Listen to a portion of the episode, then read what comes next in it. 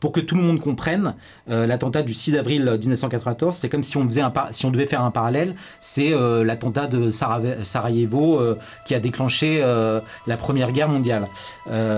comment vous expliquez que 27 ans après les faits, on, ne connaisse toujours pas la vérité et comment vous l'expliquez? Écoutez, on connaît la vérité, mais on ne veut pas qu'on en parle. On ne voudrait pas que les gens aient accès à cette vérité-là. Et pourquoi? Parce que, comme vous le dites très bien, c'est l'événement qui a tout déclenché. Il y a eu énormément d'enquêtes. J'ai recensé environ 5 enquêtes internationales qui ont été faites sur cette affaire-là.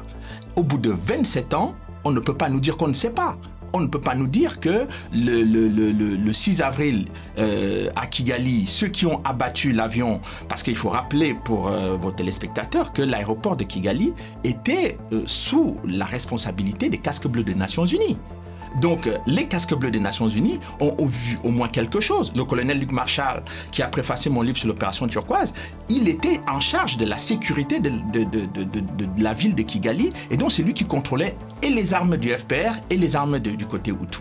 Donc, comment peut-on nous faire croire qu'on ne sait pas? Ça, ça ils, veulent, ils veulent essayer de nous faire passer ça comme l'énigme de l'assassinat de Kennedy. Bonjour Charles Nana. Oui, bonjour. Alors nous sommes euh, très heureux de, pouvoir vous recevoir aujourd'hui. Euh, d'abord parce que vous n'êtes presque invité nulle part. Euh, Radio Notre-Dame et Sud Radio vous ont ouvert leur studio il y, a, quelques semaines, mais pour le reste, c'est silence radio autour de votre livre. Votre travail gêne, dérange, au point que le 6 avril dernier, votre avocat, maître Philippe Prigent, a saisi le CSA, le Conseil supérieur de l'audiovisuel, d'une plainte contre France Média Monde et sa présidente, Marie-Christine Saragosse, pour discrimination et censure. En effet, Mme Saragosse a répondu favorablement à une demande d'association proche du régime actuel du président du Rwanda, Paul Kagame, exigeant que vous ne soyez plus reçu sur les antennes de France 24 et Radio France Internationale. Euh, quel est votre tort, sinon votre, votre crime, pour que beaucoup se refusent à vous donner la parole aujourd'hui? Eh bien, parce que, d'abord, moi, je vous remercie de me donner la parole. C'est tout simplement parce que j'essaye de traquer la vérité, où, où qu'elle se trouve que ce soit du côté français, des Américains, des Anglais, du FPR, de l'ancien régime, j'ai essayé euh, de, traquer les faits. Et je n'avais pas, il faut quand même rappeler que je suis venu, euh, en tout cas par hasard, dans le dossier du Rwanda. Je n'ai jamais été proche ni de l'ancien régime, ni du nouveau régime. Et je n'avais pas d'amis dans ces milieux-là. Donc, ce qui m'a surpris, c'est que deux chefs d'État africains ont été tués avec l'ensemble de l'équipage français et personne ne voulait en parler. On, reviendra euh, à cette affaire qui est le cœur de votre nouveau livre, mais, mais pourquoi, avant même que, que votre livre ne, soit, ne, paraisse, euh, vous étiez déjà l'objet d'une censure euh, de la part de, des médias français, dont en l'occurrence France 24 et Radio France Internationale. Mais Pourquoi cette censure? Oui, mais c'est parce que d'abord je, je, je venais parler de ces livres, mais surtout j'ai remis en cause dans un livre euh, scientifique qui était préfacé quand même par le colonel Luc Marshall, qui était le commandant des casques bleus belges au Rwanda au moment des faits. Euh, donc euh, c'est un Belge, donc il a préfacé mon livre parce qu'il a constaté que tous les éléments que j'apportais étaient sourcés, documentés. J'étais quand même parmi les rares chercheurs à avoir consulté les archives du Conseil de sécurité où j'ai découvert énormément de choses parce que l'opération turquoise avait été euh, réalisée, était une décision du Conseil de sécurité de l'ONU. Donc, on ne pouvait pas me soupçonner euh, de, de, venir à la légère dire des choses qui relevaient de mes sentiments ou de mes, mes intuitions. Mais c'est le fait qu'ils étaient conscients que j'avais découvert un certain nombre d'éléments, d'informations qui allaient remettre, je dirais très sérieusement, la version officielle de l'histoire du Rwanda, la tragédie rwandaise, eh bien, euh, euh, le contraire de ce qui est vendu dans les médias français depuis euh, plus de 25 ans. Et ça, ce n'était pas très agréable, ni pour le régime de Kigali, ni pour tous ses alliés en France. Et donc, ils se sont tous mobilisés, m'accusant d'être poursuivi par la justice. J'ai jamais été poursuivi par la justice. Paul Kagame vous a poursuivi avant Mais oui, oui, lui, il m'a poursuivi en France et il a abandonné quand même sa plainte. Un chef d'État, écoutez, j'avais quand même pas une petite plainte, j'avais la plainte du président de la République et de l'État rwandais. Pourquoi de l'État rwandais? Parce que M. Kagame considérait que euh, j'avais mis en cause les forces de défense du Rwanda, alors qu'il s'agissait en, fait des rebelles qu'il dirigeait en 1994. Donc c'est la remise en question où, je, ne l'ai pas fait volontairement, mais ce sont les faits que j'ai découverts, tous les documents que je mets sur la place publique qui, font de moi euh, la personne qui ne doit pas s'exprimer, que l'on ne doit pas entendre. Alors pour ceux qui ne vous connaissent pas encore, euh, Charles Nana, vous êtes docteur en, sciences politiques, spécialiste euh, des crises qui minent l'Afrique des Grands Lacs et des conflits armés. Euh, depuis bientôt euh, trois décennies. Vous avez publié euh, plusieurs ouvrages sur le Rwanda, la République démocratique du Congo. vous veniez de l'évoquer à l'instant sur l'opération turquoise. Et aujourd'hui, vous publiez une nouvelle enquête passionnante, touffue, dérangeante sur un événement capital, puisque l'ONU euh, considère que l'attentat commis le, 6 avril 1994 contre l'avion Falcon 50 qui transportait deux chefs d'État africains, euh, leurs collaborateurs et trois Français, membres de l'équipage de cet avion, abattu par un missile euh, SAM 16. SAM 16, exactement, à l'approche de l'aéroport de Kigali, est l'élément déclencheur du génocide rwandais pour que tout le monde comprenne, euh, l'attentat du 6 avril 1994, c'est comme si on, faisait un devait faire un parallèle, c'est euh, l'attentat de Sarajevo euh, qui a déclenché la Première Guerre mondiale. comment vous expliquez que 27 ans après les faits, on, ne connaisse toujours pas la vérité et comment vous l'expliquez? Écoutez, on connaît la vérité, mais on ne veut pas qu'on en parle. On ne voudrait pas que les gens aient accès cette vérité-là. Et pourquoi? Parce que, comme vous le dites très bien, c'est l'événement qui a tout déclenché. Bon, vous avez dû constater qu'en France, on juge euh, ce qu'ils appellent les génocidaires Hutus, on les arrête un peu partout, on en traque d'autres. Eh bien, on a persécuté, par exemple, un prêtre, euh, euh, le prêtre, le père Mouniachaka, en France pendant 20, 25 ans, avec les chaînes de télévision publiques, France 2, etc., qui sont venus intervenir dans cette affaire. Eh bien, au bout de toutes ces années, le, prêtre a été totalement acquitté de tous les chefs d'accusation. Mais entre-temps, il a vécu un véritable enfer sur le territoire français. Donc, comment expliquer que l'événement qui a déclenché toute la tragédie, eh bien, on ne veut pas chercher les gens qui, ont, qui ont commis cet acte-là. Eh bien, moi, j'ai essayé de le faire, modestement. Mais il y a d'autres qui ont essayé de le faire, notamment les, juridictions internationales, le tribunal pénal international, le juge Bruguière, la justice espagnole, l'auditorat militaire belge. Il y a eu énormément d'enquêtes. J'ai recensé environ cinq enquêtes internationales qui ont été faites sur cette affaire-là.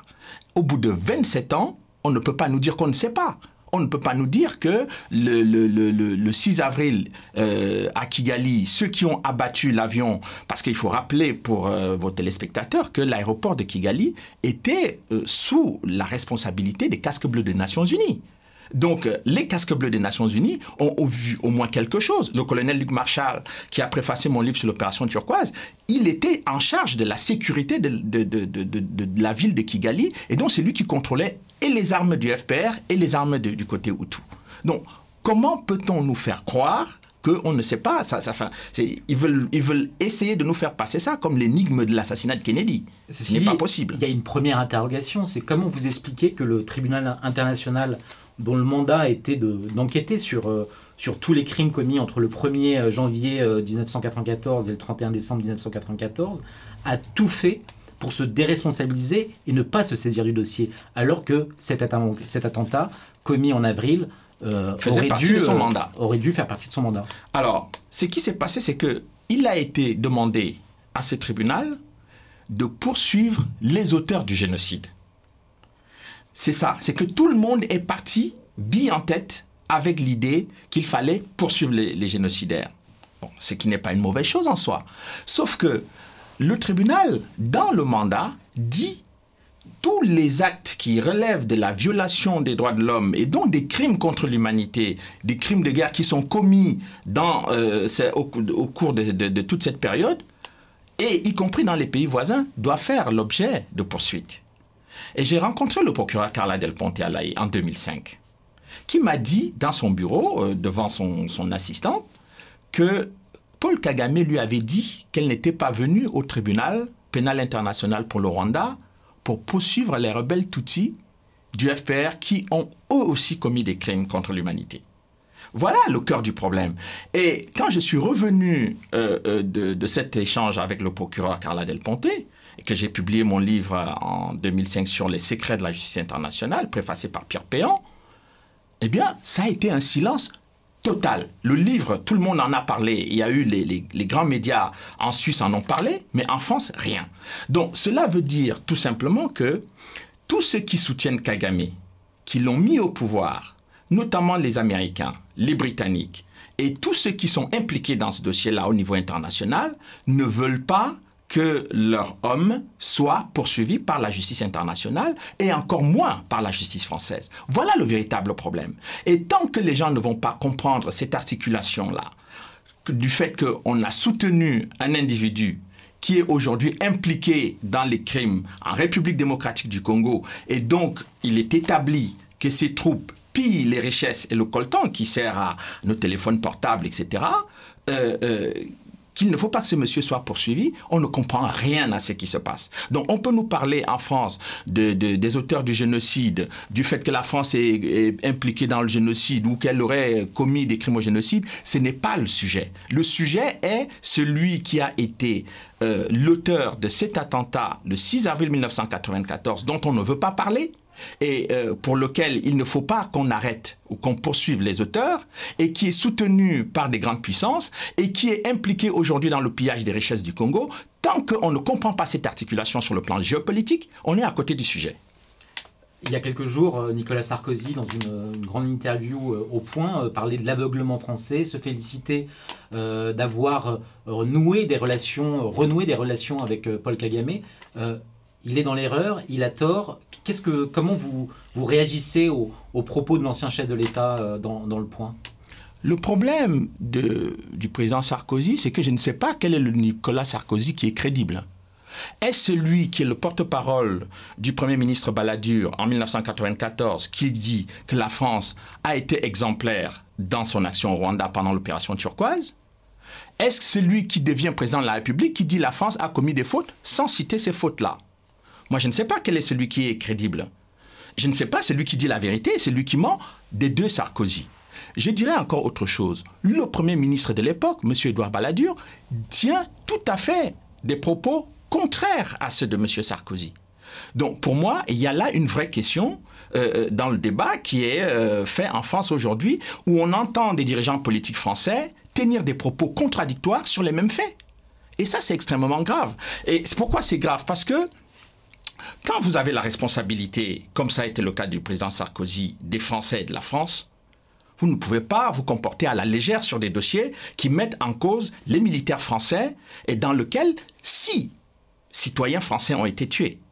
Il y a quand même trois euh, euh, membres de l'équipage qui ont été tués et il y a deux gendarmes français qui ont été tués. Le lendemain Le lendemain, deux jours après l'attentat, et personne ne demande rien. J'ai constaté une chose juste après les mandats d'arrêt qu'avait lancé le juge Bruguière, lorsque, euh, contre les proches de Kagame, lorsque le président Sarkozy s'est rendu à, au Rwanda en 2010. en 2010, il y avait derrière lui, ce sont les images de l'AFP, on peut retrouver, il y avait derrière lui le principal suspect de l'attentat contre les Français, M. James Kabarebe, qui était ministre de la Défense, qui a été chef d'état-major ce monsieur-là avait son nom dans les mandats d'arrêt du juge Bruguière et il était derrière le président Sarkozy.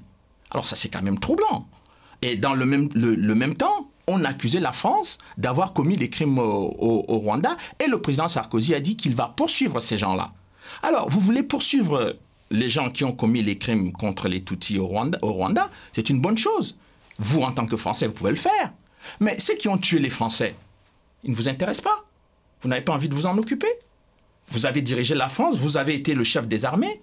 On insulte les, militaires français tous les jours, mais je ne l'ai jamais entendu s'exprimer avec force et vigueur, comme il s'était exprimé au Rwanda en 2010 avec force et vigueur en faveur des victimes rwandaises. J'ai du mal à penser que le président français est plus attaché aux Rwandais qu'aux Français. Charles vous, vous, avez évoqué euh, notamment l'enquête du, ju du, juge Bruguière et des neuf mandats qu'il qu avait émis. Euh, vous avez évoqué les, cinq enquêtes qui ont été menées. Quatre d'entre elles concluent finalement euh, euh, à la responsabilité d'un certain nombre de, personnes. Euh, comment vous expliquez que 27 ans après les faits, alors que plusieurs juridictions françaises et internationales ont enquêté, la justice française a prononcé un non-lieu dans l'affaire de cet attentat? Et qu'est-ce que dit ce non-lieu? Bon, alors d'abord, je vais observer que la justice française tient un langage contradictoire exactement comme les dirigeants politiques français. C'est-à-dire que vous avez un juge qui est un juge reconnu comme, je dirais, le patriarche, le père de l'antiterrorisme en France, Jean-Luc Bruguière, qui a mené une enquête pendant huit ans. Et au terme de ces huit ans, il arrive à la conclusion qu'il y a de forts soupçons qui pèsent contre neuf personnes contre lesquelles il faut lancer des mandats d'arrêt. Son collègue, qui est beaucoup plus jeune, qui a quasiment été formé par lui, revient en 2010, quand le juge Bruguière prend la retraite. Le juge Trévidic. Le juge Trévidic. Il part à Kigali, parce qu'à Kigali, on reprochait au juge Bruguière de ne pas être allé sur place, mais c'est pas parce qu'il n'est pas allé sur place qu'il n'a pas fait le boulot. Le juge Trévidic revient, il, dit, il a, moi j'ai un élément central, l'élément central c'est un, un rapport acoustique. Que dit le rapport acoustique? Il dit que les tirs sont partis du camp des, militaires rwandais qui ont tué leur propre président. C'est quand même étrange de, dire que le président rwandais était un extrémiste et les extrémistes décident de tuer leur président pour que le pouvoir revienne à Paul Kagame. Ça, c'est quelque chose que je ne comprends pas. Alors, que dit le non-lieu? Le non-lieu dit que on ne sait pas. Le juge Bruguière a dit Moi, j'ai des soupçons contre neuf personnes. Mais ceux qui viennent après lui, ils font un rapport, ils disent on ne sait pas. Et comment ils font ce rapport? Ils font ce rapport après le voyage de Nicolas Sarkozy et de Bernard Kouchner à Kigali, le, au, mois de, euh, au mois de janvier et de février 2010. Après ce rapport, où le président euh, euh, Sarkozy disait qu'il faut tourner la page, tourner rapidement la page, on ne veut plus entendre parler de ces dossiers-là, et où Kouchner lui-même très proche de Paul Kagame, est allé là-bas pour dire, bon écoutez, Paul Kagame nous avait, enfin, le régime de Kigali nous avait demandé euh, de, voir comment euh, résoudre le problème des, mandats d'arrêt du juge Bruguière. On a tout fait pour que les gens aient accès au dossier. Et bon, finalement, euh, bon, c'est terminé. C'est terminé avec le non-lieu voilà, je détaille ça, je, vais un peu vite pour que les gens comprennent, mais je donne des détails, des dates, de, tout ce qui s'est dit, les échanges entre les uns et les autres sur ce dossier-là. Oui, parce qu'il faut préciser que votre livre, dans votre livre, vous, euh, vous, vous, plongez dans les différentes enquêtes, vous les, vous les, vous les refaites quasiment euh, allant euh, interroger un certain nombre de, de témoins, de participants de, de, Tout à fait. Ces, de ces enquêtes. Exemple. On n'est pas dans, dans, dans, les spéculations. Non, non, non. J'ai pu accéder à beaucoup de dossiers et j'ai rencontré personnellement différents enquêteurs notamment les enquêteurs de l'ONU. Je les ai rencontrés à deux reprises au moins. Et le, premier enquêteur, Michael O'Regan, il m'a expliqué les pressions qui ont été exercées sur le tribunal pour qu'il abandonne son affaire. Bon, et puis, prenons l'exemple simplement du lieu des tirs. On nous dit, vous avez vu ça dans la presse française, les tirs seraient partis du camp appartenant aux, éléments aux troupes du gouvernement rwandais. Le problème, c'est que le juge Trévidic n'a jamais interrogé le commandant du camp euh, des troupes gouvernementales rwandaises. Lui, il m'a écrit et il témoigne dans le livre pour la première fois. Il a écrit au juge Trévidic, il a demandé à être auditionné. Jamais. On a jugé. Mais ce n'est pas normal que si vous dites que les tirs sont partis du camp militaire, vous interrogez quand même le, le responsable du camp militaire. Mais pire, il y avait dans ce camp militaire, ou en tout cas dans les environs du camp militaire, il y avait des éléments des casques bleus de l'ONU qui étaient des observateurs étrangers. vous ne jugez même pas nécessaire d'interroger les observateurs du, camp militaire euh, gouvernemental avec les troupes de l'ONU qui, étaient présentes là pour confirmer ou infirmer votre hypothèse. Enfin, toutes les demandes de contre-expertise proposées au juge Trévidic, il les a refusées. Il a balayé tout ça d'un revers de main parce qu'il avait son expertise acoustique. Parlons-en de l'expertise acoustique. Vous savez où elle a été faite en France, dans le Loiret, je crois. Dans le Loiret. Donc, comment vous pouvez être dans le Loiret, faire des tests dans le Loiret, pour, pour nous expliquer d'où sont partis les tirs à 6000 km de la France, c'est-à-dire au Rwanda? Alors que la géographie euh, n'est pas du tout la même. Le Loiret, c'est un terrain plat. La ville de Kigali, c'est une, zone de montagne, c'est un terrain, un terrain montagneux, donc des collines. Comment vous pouvez avoir une, une, une, diffusion du son, du son sur les missiles de la même manière sur un terrain plat que sur un terrain de colline? Vous avez des absurdités. Tout ce qui est irrationnel dans la logique judiciaire, dans la logique de l'analyse politique, dans le, comportement, je dirais, le plus rationnel qu'on peut faire dans une enquête, tout ce qui est irrationnel, vous avez ça dans le dossier de l'attentat du 6 avril 1994. Et ça, ça n'a l'air de gêner personne. Et vous venez, vous avez des gens qui insultent les uns et vous disent oui, vous, vous êtes négationniste, vous, vous êtes ceci, vous êtes le suppôt de cela. Mais personne n'accepte une confrontation intellectuelle de haut niveau avec vous pour vous montrer, crayon à la main, où vous vous trompez. Moi, je suis, le premier à être prêt à reconnaître là où je me suis trompé. Ça ne me dérange pas. D'ailleurs, euh, euh, on a toujours, euh, beaucoup de penseurs ont toujours dit que la réflexion ou l'effort intellectuel commençait par l'erreur. Mais comment voulez-vous que les gens qui n'acceptent pas de confrontation intellectuelle avec vous passent le temps à vous insulter sur les réseaux sociaux un peu partout? Moi, je suis formé à l'esprit cartésien et je veux qu'on me démontre par A plus B que ici, monsieur Nana, vous vous êtes trompé et je n'aurai aucune honte, aucune gêne à reconnaître que je me suis trompé. Pour l'instant, personne n'est arrivé à me le démontrer et donc euh, je suis obligé de défendre au moins mon argumentation on le sent ou on le pressent, mais euh, par-delà les enjeux du, Rwanda euh, et au-delà même de la question des, Tutsis et des Hutus et du génocide tragique qui, a eu lieu, il y a des enjeux géopolitiques qui vont bien au-delà de, qui vont bien au-delà euh, et qui dépassent ces simples questions tribales. Euh, il est question de la, place de la France, il est question de la place des États-Unis, il est question de la place de la Grande-Bretagne et d'autres. Vous l'avez déjà euh, évoqué. Qu'est-ce que, quels sont les enjeux principaux finalement autour de, de cette question rwandaise et de la République démocratique du Congo finalement? Alors, la question essentielle, c'est les richesses minières de la République démocratique du Congo. C'est pour cela que M. Kagame a été mis au pouvoir.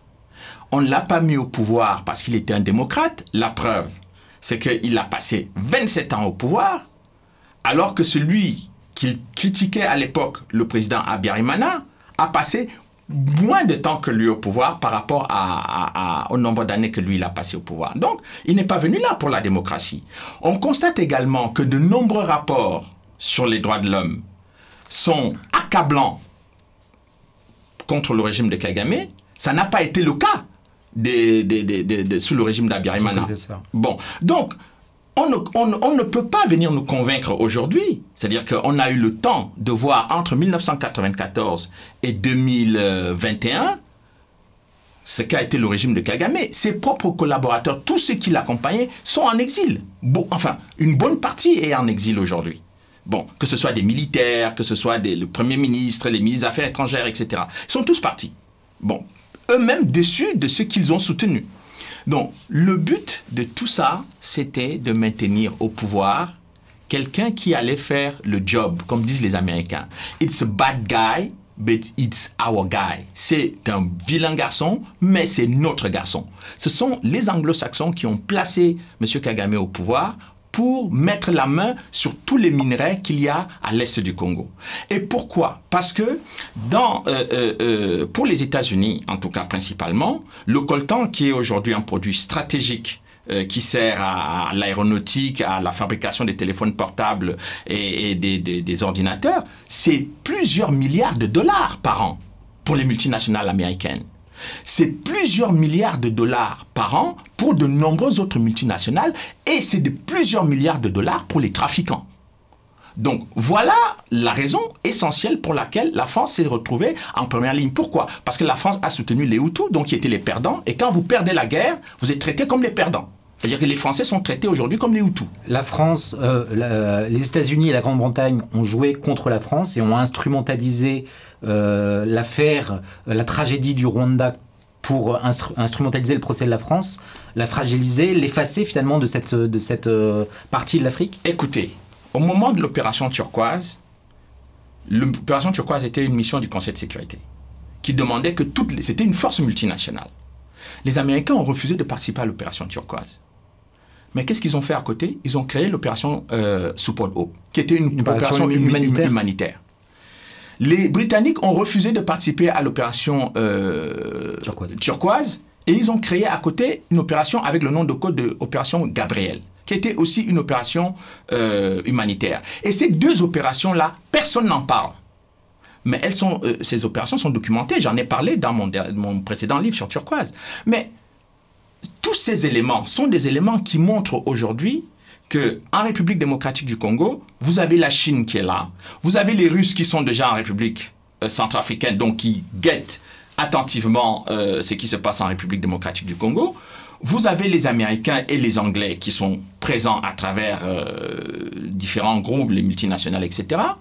Et puis la France qui a été éjectée de, de, cet endroit par euh, une mauvaise vision de la politique étrangère et de son positionnement géopolitique, veut reconstruire en quelque sorte son centre de gravité au Rwanda, le pays qui a claqué la porte à la francophonie et qui s'est retrouvé au Commonwealth. Mais une fois qu'il se retrouve au Commonwealth, que fait la France? La France décide de lui donner la francophonie. Aujourd'hui, on a euh, une dame dont euh, c'est Libération hein, qui a publié euh, un article accablant sur la corruption et le, traitement qui est fait par la secrétaire générale de la francophonie en France. Donc, voilà une personne qui est en France pour son bien-être, mais qui s'occupe très peu de la francophonie et beaucoup moins, on voit très peu les actions de la francophonie. Donc aujourd'hui encore, on apprend que le, président euh, Macron va se rendre euh, au Rwanda euh, ce mois-ci. Après avoir, on va recevoir également Kagame en France. Mais écoutez, quand vous voyez ça, vous comprenez très bien que puisque les États-Unis soutiennent Kagame, que tout le monde soutient Kagame, eh bien, on ne va pas être les derniers à ne pas soutenir Kagame. Voilà la démarche qui est la démarche de la France. Ce n'est pas une démarche de défendre une position géopolitique dans un combat géopolitique qui n'est pas un combat sentimental. Euh, mais vous avez des gens qui euh, font des calculs individuels très personnels au détriment euh, d'une vision nationale globale qui peut permettre aux gens de comprendre effectivement que euh, un pays francophone qui a beaucoup de pays francophones autour eh bien, euh, au lieu de regarder vers la francophonie, il va regarder vers le pays qui, qui crache sur les militaires français du matin au soir et qui a tourné le doigt à la francophonie. Vous parlez de calcul individuel. en l'occurrence, quel est-il? Mais écoutez, je pense que euh, dernièrement, vous avez dû voir euh, dans le dernier document euh, du président Sarkozy qu'il est allé passer ses vacances, il a fêté son, son anniversaire au Rwanda, ce qui est une très bonne chose. mais je ne comprends pas que on tisse des liens avec le Rwanda, on se rapproche du Rwanda, mais on ne cherche pas à savoir la vérité sur qui sont ces gens qui ont tué quand même des Français dans un attentat terroriste. C'est une question fondamentale. Je ne comprends pas que on insulte des militaires français depuis de très nombreuses années. Deux chefs d'État africains sont tués, qui sont des, chefs d'État francophones. Ça n'a l'air d'intéresser personne. Mais on va s'intéresser à la personne qui euh, met constamment la France en cause depuis 25 ans, a un mépris profond pour tous les pays francophones qui l'entourent, et passe le temps à donner des leçons de morale, d'incompétence à tous les pays francophones qui sont autour pour que, effectivement, on ne regarde que lui, on ne voit que lui, on ne célèbre que lui. Et ça, c'est pour moi, je considère que là, les dirigeants français ne se font pas de la géopolitique, même s'ils veulent le faire croire. Et, parce que les dirigeants français, les dirigeants euh, africains, qui regardent la France se comporter avec le Rwanda, ils voient, ils analysent. Ce ne sont pas des gens stupides. Et tous les Africains qui sont autour, tous les francophones, des millions de francophones qui regardent ça, ils se demandent mais à quoi la France joue? Est-ce que demain, quand la France aura besoin des voix au Conseil de sécurité, les gens vont se mobiliser pour lui donner ces voix-là? Parce que ça, c'est des questions importantes qu'il faut, qu'il faut analyser, qu'il faut avoir le courage d'aborder. Aujourd'hui, l'image de la France est détériorée dans l'Afrique francophone. Mais pourquoi elle va continuer à se détériorer si les Français ne se réveillent pas, si les dirigeants français ne changent pas leur logiciel? Et pour l'instant, leur logiciel est euh, complètement bloqué sur Kigali. Pour en revenir encore à, votre livre et au fond de, l'affaire, euh, cet attentat du, 6 avril 1994, est-ce que vous diriez que les États-Unis ont de près ou de loin euh, contrarié ou sont intervenus pour empêcher les, enquêtes, que les enquêtes n'aillent jusqu'à leur terme? Très clairement dans le dossier espagnol. J'ai eu la chance d'enquêter sur le dossier espagnol, d'avoir des éléments du dossier, des câbles diplomatiques américains demandent, font pression sur l'Allemagne, sur la Grande-Bretagne, sur euh, d'autres pays européens pour demander à ce que l'Espagne annule les mandats d'arrêt que le juge espagnol André Meirelles a lancés contre les proches de Kagame. Les euh, euh, dirigeants américains, les ambassadeurs, notamment l'ambassadeur des États-Unis à Madrid, a mobilisé non seulement ses collègues qui étaient sur place, mais est intervenu également auprès du ministre des Affaires étrangères espagnol pour que la justice espagnole cesse de, les poursuites contre les proches de Kagame. Les Anglais, le procureur, le substitut du procureur anglais s'est rendu à Madrid pour aller voir le juge espagnol André Meirelles pour lui demander de signer des documents disant que finalement euh, les mandats d'arrêt contre les Espagnols, contre les proches de Kagame peuvent être abandonnés. Le juge a refusé de signer le document. La personne qui était interpellée par la police britannique pour être extradée en Espagne en vue d'être poursuivie pour les crimes qu'il a commis au Rwanda, eh bien, a été libérée et le juge espagnol a appris cela par la presse. Voilà la façon dont les choses se passent dans ce dossier. Et tant que les gens ne veulent pas, et vous comprenez pourquoi on ne veut pas que je parle, et vous comprenez aussi pourquoi. Parce que moi, je ne dis pas, ce que je dis là, ce n'est pas mes opinions. C'est les documents auxquels j'ai pu accéder. Et ces documents, je les mets à la disposition du public. Et je suis prêt à être critiqué si ces documents sont euh, erronés ou fallacieux. Mais pour l'instant, personne n'a réussi, et je sais que ceux qui sont mes détracteurs n'ont pas la capacité de pouvoir remettre ces éléments en question, parce que ce n'est pas moi qui les ai fabriqués. Donc, évidemment, il faut trouver, il reste une seule solution, c'est de m'empêcher de parler. Ben écoutez, euh, nous sommes ravis d'avoir pu vous donner l'occasion de, de, parler, euh, de vous défendre, d'exposer euh, euh votre argumentation. Euh, j'en reviens à votre livre que tout le monde peut se procurer, qui est documenté. il y a des, des annexes très très conséquentes avec tous les documents sur lesquels vous vous appuyez votre votre explication. encore merci d'être d'être venu et bon courage. Merci Charles. Merci, merci à vous.